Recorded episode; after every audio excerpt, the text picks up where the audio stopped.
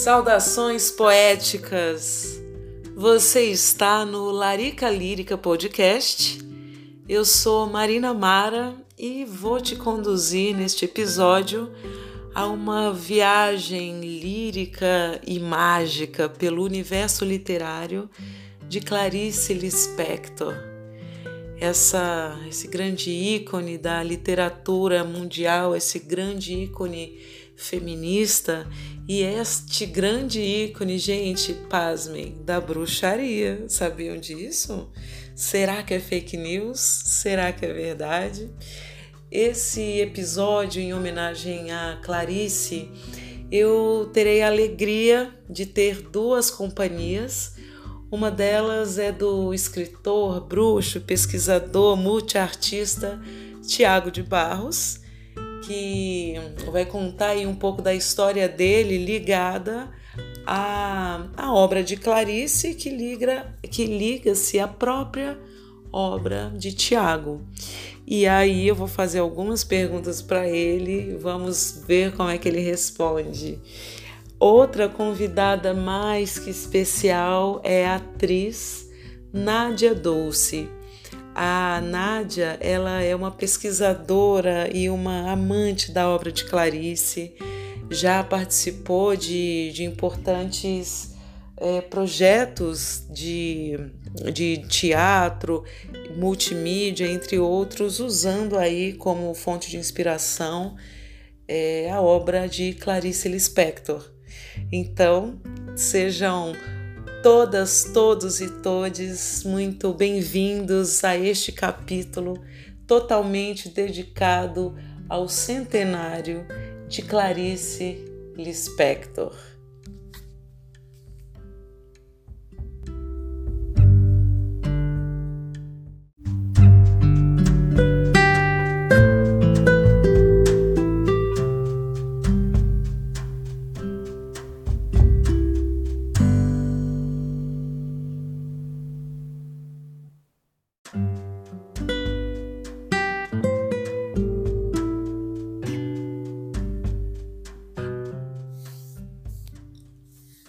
Vamos chamar aí para baixar no nosso terreiro, que é a Larica Lírica, essa essa entidade das palavras que é o Tiago de Barros.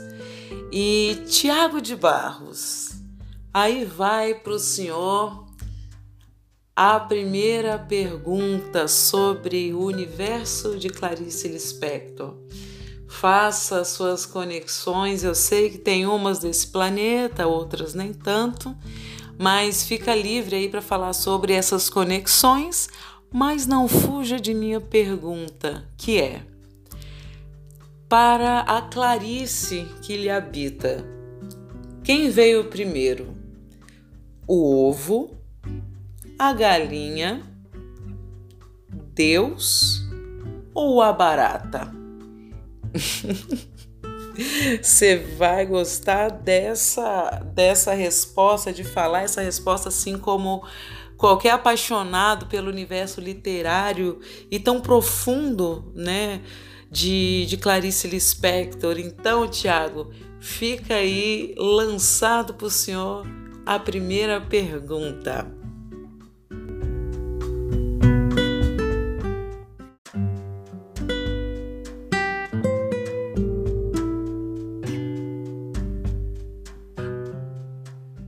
Poxa, Marina, que legal essa homenagem aí que você está fazendo a Clarice Lispector.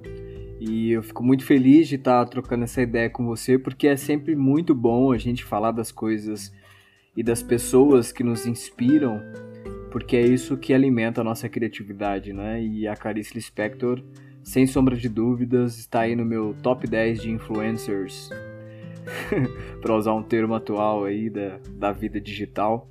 Então, uma influenciadora aí, né? E é muito legal a sua pergunta, como você a colocou, porque essa influência se deu em diferentes momentos da, da minha vida e eu posso é, usar essas palavras para dizer então a Clarice em mim, né? Então, entre a barata, Deus, o ovo e a galinha, quem veio primeiro para mim foi a estrela. Então, eu tô falando aí da hora da estrela E eu tive esse primeiro contato obrigatoriamente, né, naqueles livros que a gente recebe aí na, na escola como obrigatórios, né, da disciplina de literatura tal. E eu, eu me lembro nitidamente, assim, a impressão que esse livro me deu ao diferenciar-se dos outros que também eram obrigatórios, né. Eu lembro que esse eu me dediquei mais, me surpreendeu a, a maneira como a narrativa era colocada, né, você tem uma mistura de história, construção de personagem, e também tem aí o inusitado do autor, narrador, é uma quebra aí né, dessa estrutura do leitor e do de quem escreveu o autor, né?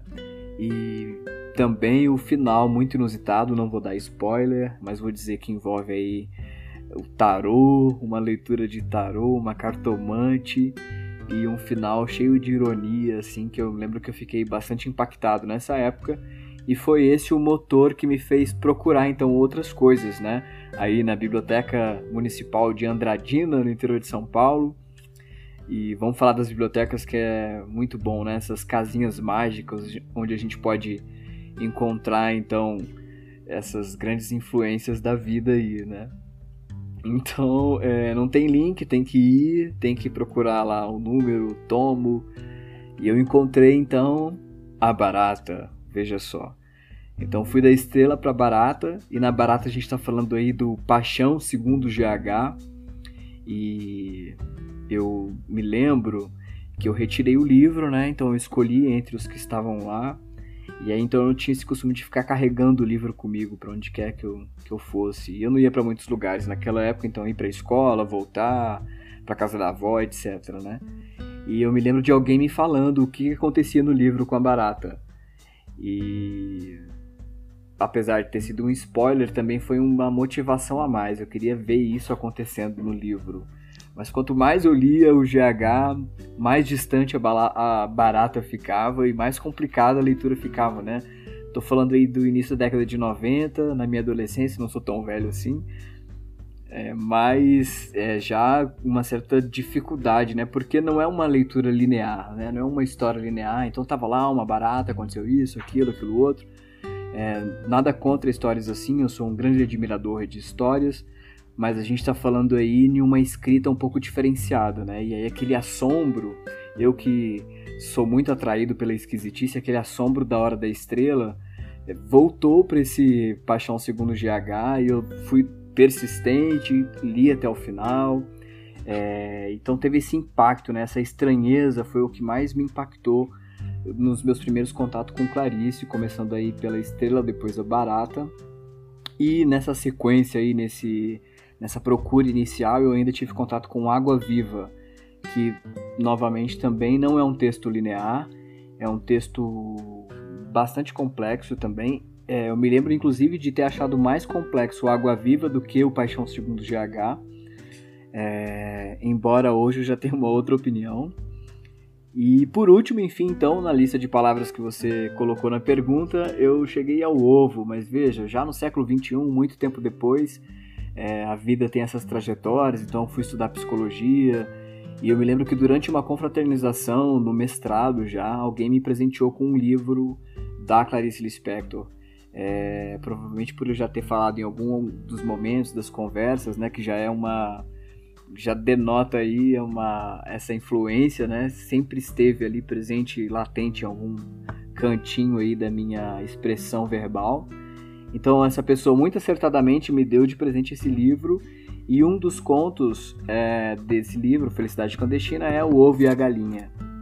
E aí novamente 2012 eu tomando aquele impacto de alma assim com o livro, é, com o texto da Clarice, eu me lembro desse impacto de ter lido, relido, de ter tentado agora com essa nova cabeça, né? Porque veio toda a memória da, dos primeiros contatos, das dificuldades da leitura, das impressões que, que ela tinha me causado. Então, eu com essa perspectiva de, bom, agora eu já tô mais maduro, eu vou tentar entender isso melhor. Eu me lembro de ter feito esse, esse trabalho com o texto, né, na época.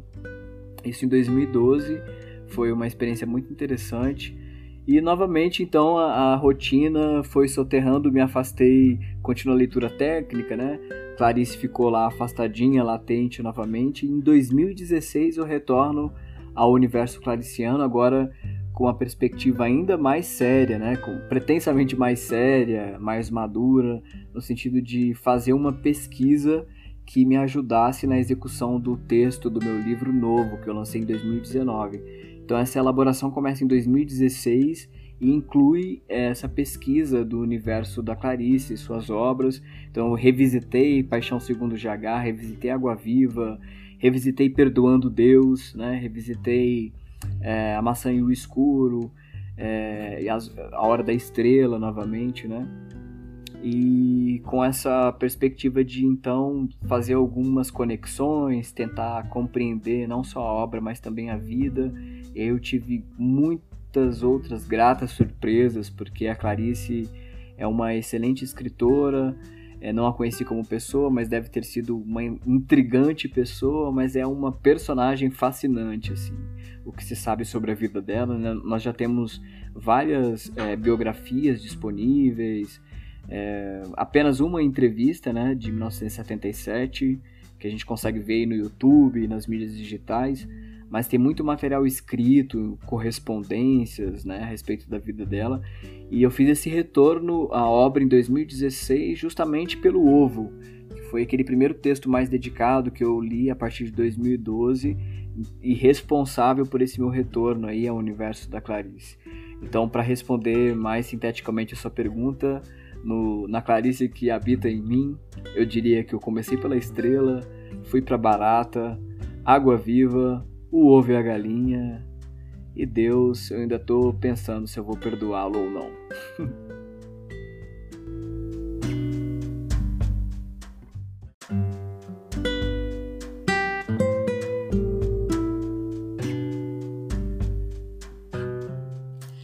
Vamos lá, seu lobo. Gostei, gostei dos seus mistérios em falar sobre Clarice Lispector, sobre a Clarice Lispector que habita sua obra, que habita seu coração. Tiago, segunda pergunta. Vamos lá. Reza a lenda que Clarice Lispector, chamada de bruxa à boca miúda, uma bruxa literária, ela foi convidada a participar de uma convenção de bruxaria em Bogotá em 1975. Fake news ou verdade? Valendo!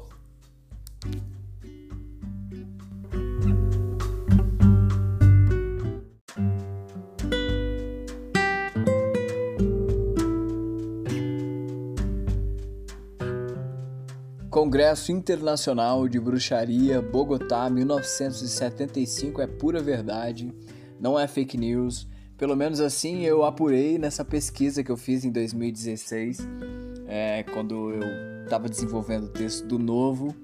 A Clarice então aceitou o convite, esteve no congresso, fez uma fala introdutória na qual ela explicou como seria a participação dela, que consistiu na leitura de um texto que ela pediu que fosse lido por uma outra pessoa e traduzido.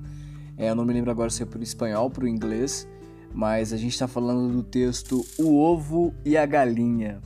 E ela define esse texto é, durante essa fala introdutória como um texto misterioso e cheio de simbolismos secretos. É, é, curioso notar que nessa única entrevista que a gente tem em audiovisual, né, gravada da Clarice, de 1977, é, o repórter faz essa pergunta para ela, para que ela indicasse é, ter um texto muito significativo e relevante da obra dela, e ela cita esse texto novamente, dizendo que é um texto que ela não compreende muito bem, um texto muito misterioso, e é esse texto maravilhoso, O Ovo e a Galinha. É, então, se a Clarice é bruxa, Vou dizer que talvez ela se definiria assim uma vez que ela aceitou o convite para participar de um congresso de bruxaria internacional. Então, talvez ela não é, achasse equivocado se a gente a classificasse assim. E sim, eu também já saí desse armário. Eu sou um bruxo declarado Então, é, justamente com essa perspectiva de que ser bruxo é buscar esse autoconhecimento, o autoconhecimento da experiência humana, da potencialidade da experiência humana, até quando, né, até onde a gente pode transformar nossa realidade, porque a bruxaria, a magia trata justamente disso, né? De você manipular a matéria, manipular o que está tangível, né, na sua existência, na sua potencialidade, para poder transformar então a realidade, poder produzir então o que a gente deseja, o que a gente fabrica. Então eu acho que a gente precisa de mais bruxos, a gente precisa de mais clarices, né?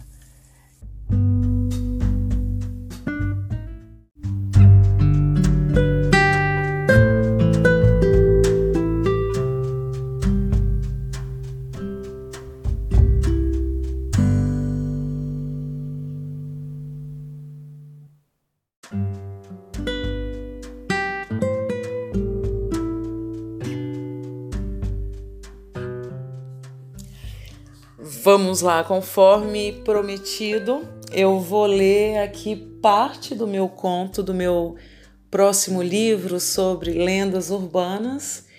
E um desses contos se chama Quando o Meteoro Caiu em Brasília. Então eu falo um pouco ali de física quântica, viagem no tempo, sobre agentes secretos que viajam no tempo para salvar a humanidade de uma forma muito espirituosa, de uma forma é, que eu consiga homenagear os meus mestres, as minhas inspirações e colocar esse meu lado poliana para fora, né, de acreditar na possibilidade de um mundo melhor, mais justo, mais bonito, mais poético. Então vamos lá, um trechinho do conto que é que fala de Clarice Lispector, que é assim. É, só para dar uma explicação, Brasília nesse conto passa a chamar-se Pax Ilha, que é um tipo de sede mundial da paz. É, o trecho é assim. O Ministério da Comunicação ficou sob a responsabilidade de Exu, que há tempos exercia a função sem o devido reconhecimento. Para a sua assessoria, Exu nomeou Clarice Lispector, uma agente vinda do futuro para Pax Ilha. O que Clarice chamava de segredo ou de mistério em sua literatura em seu tempo conhecia como fracionamento de prótons, desintegrando a coisa descrita em sua obra em milhares de partículas independentes antes mesmo que pudéssemos defini-las. A literatura de Clarice Lispector representava um Big Bang a cada palavra, formando novos universos intangíveis a olho nu.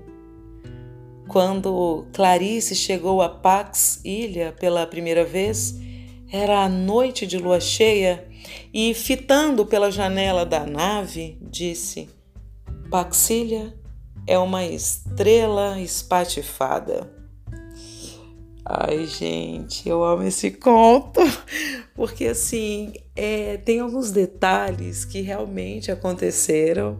Não estou falando da viagem no tempo, mas é, essa questão da Clarice carregar na literatura dela essa possibilidade de desintegrar qualquer qualquer coisa. E quando eu digo coisa, é coisa mesmo, porque é algo que não dá para se nominar. Eu sei que muitas vezes a gente usa a palavra coisa empobrece o discurso, mas é coisa, porque não sabemos se é um objeto, se é de comer, se é de sentir. Clarice consegue, como uma como maga malabares, fazer essas, essas leituras tão profundas né, sobre o seu universo que é impossível a gente não, não se sentir ali tanto no lugar dela, no lugar dos dilemas, no lugar é, né, das, da deusificação de, de algum dos insetos ou de sabe? De conseguir ver a presença de Deus num rato podre que ela quase pisou no meio de um dia ensolarado do Rio de Janeiro.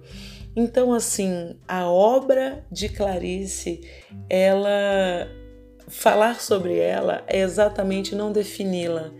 Ela não tem um ponto final, ela tem reticência exatamente porque todas as vezes que a gente lê a obra de Clarice é como um rio, o rio é o mesmo, mas a água que passa nunca será a mesma. Então, os nossos olhos que correm, o coração e a alma, e principalmente a vivência do nós que está lendo ou relendo Clarice, vai entender e vai degustar de uma outra forma. Então, assim, viva Clarice Lispector, viva o centenário dessa grande escritora, essa grande mulher brasileira. E eu gostaria de fechar com chave de ouro, ouro, ouro, ouro, diamantes, com a leitura do O Ovo e a Galinha, que é aquele conto o qual o Tiago de Barros se referiu, que Clarice Lispector inscreveu é, quando ela foi convidada para essa convenção das bruxas em Bogotá, no meio da década de 70. Então, assim, quem conhece aquela famosa entrevista da Clarice, que ela fala. É, que ela fala de suas preferências e estranhezas, ela bota o ovo e a galinha é, como uma referência, sabe? Então, para a gente celebrar o centenário de Clarice, convido Nádia Dulce, minha amiga, essa talentosa artista, gestora, ativista, feminista, radialista, quanto isso, hein, minha amiga? Você é artista que habita meu coração e que é apaixonada pela obra de Clarice Lispector.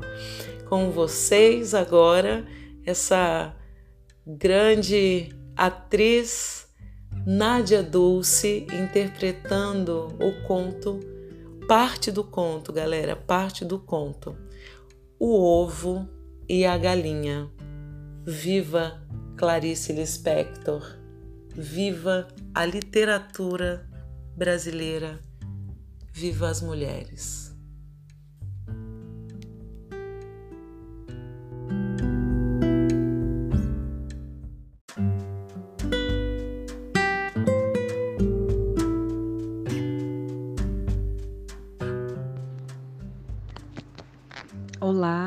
Sou Nádia Dulce, sou atriz, sou pesquisadora de Clarice Lispector na cena.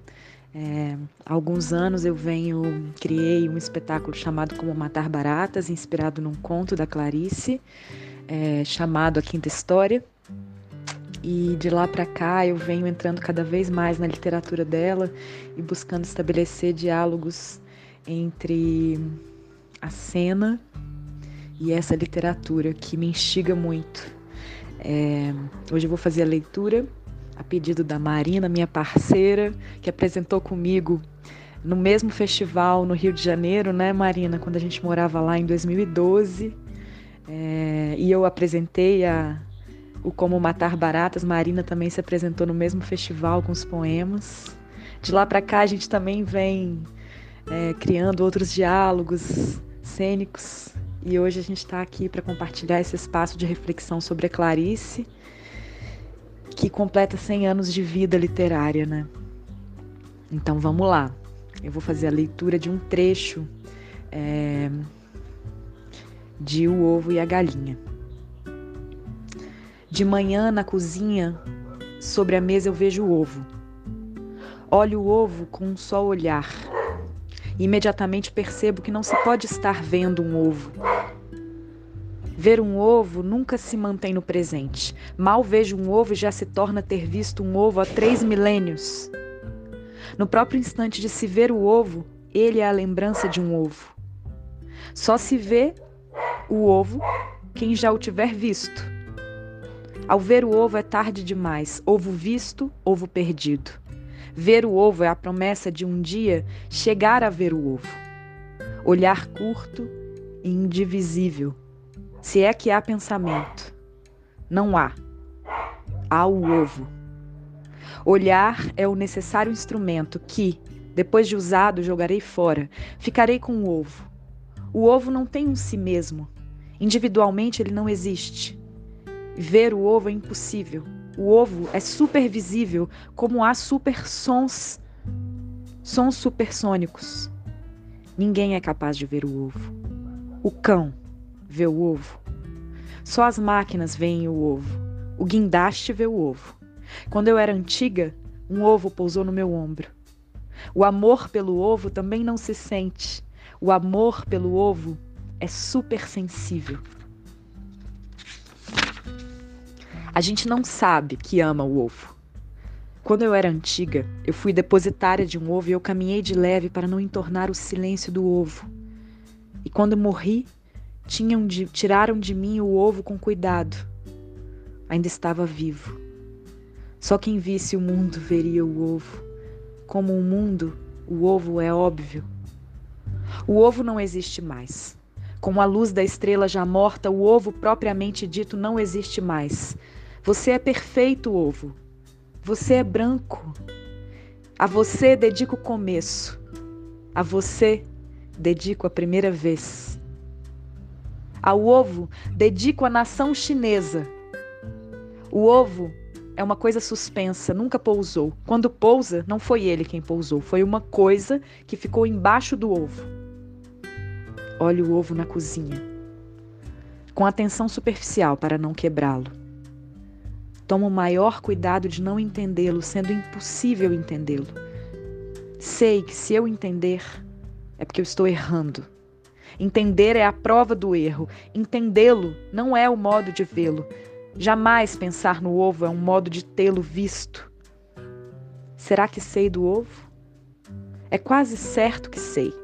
Assim, existo, logo sei. O que eu não sei do ovo é o que realmente importa. O que eu não sei do ovo me dá o ovo propriamente dito. A lua é habitada por ovos. O ovo é uma exteriorização. Ter uma casca é dar-se.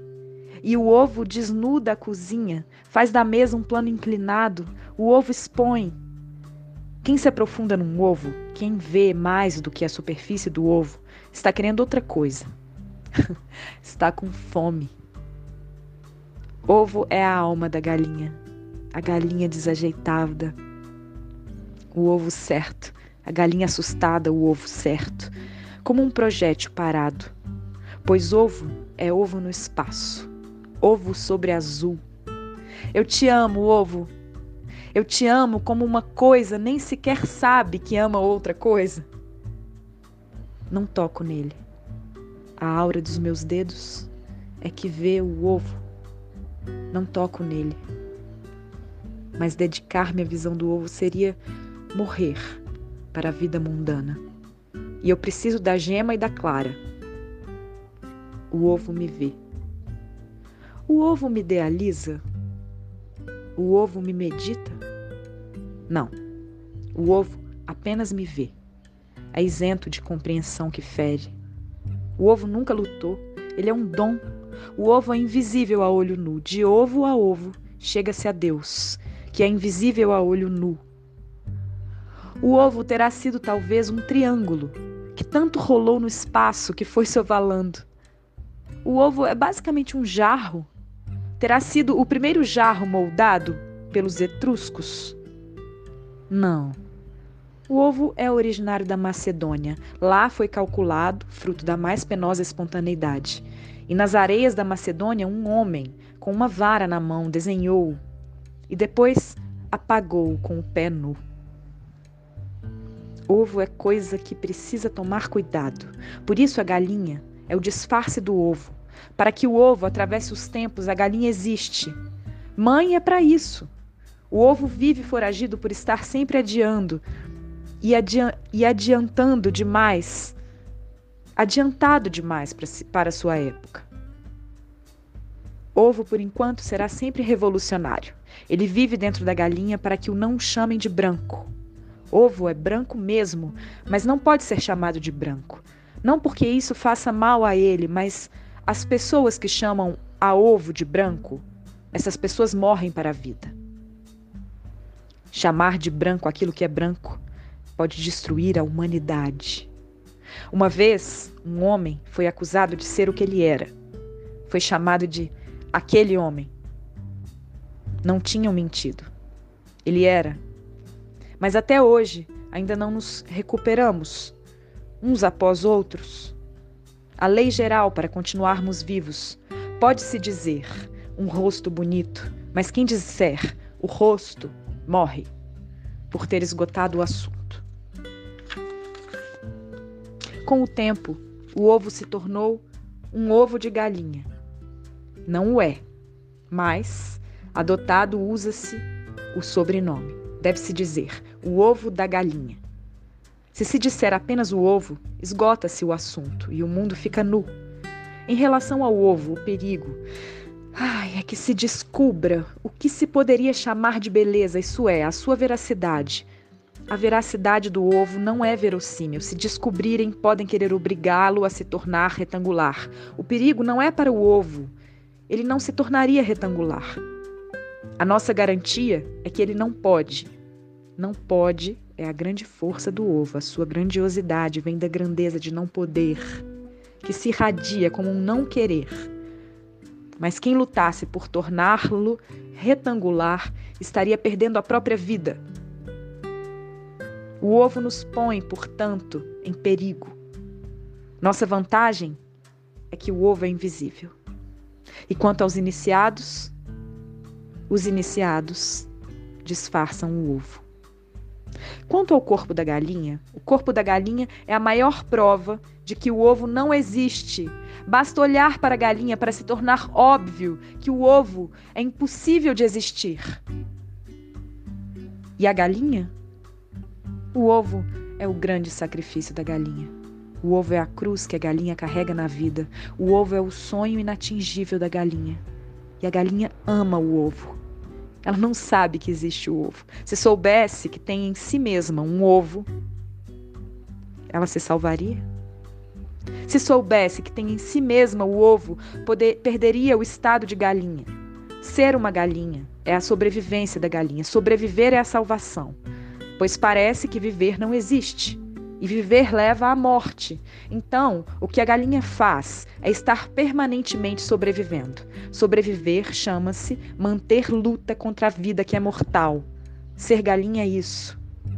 A galinha tem o ar constrangido. É necessário que a galinha não saiba que tem um ovo, senão ela se salvaria como galinha. O que também não é garantido, mas perderia o ovo.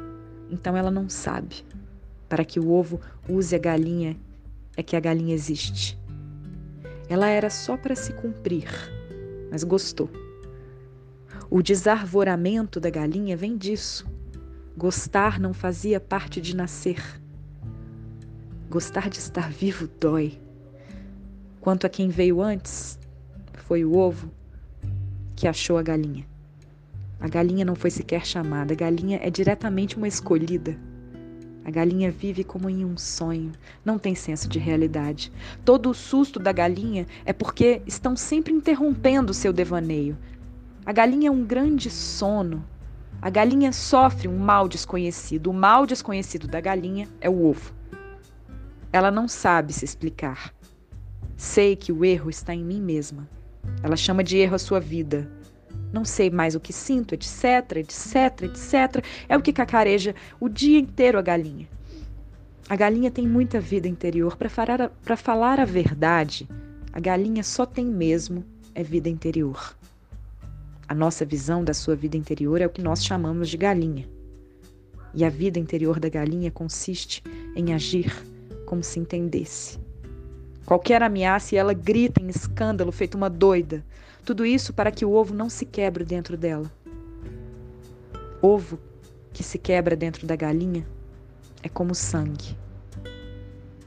A galinha olha o horizonte, como se da linha do horizonte é que viesse vindo um ovo.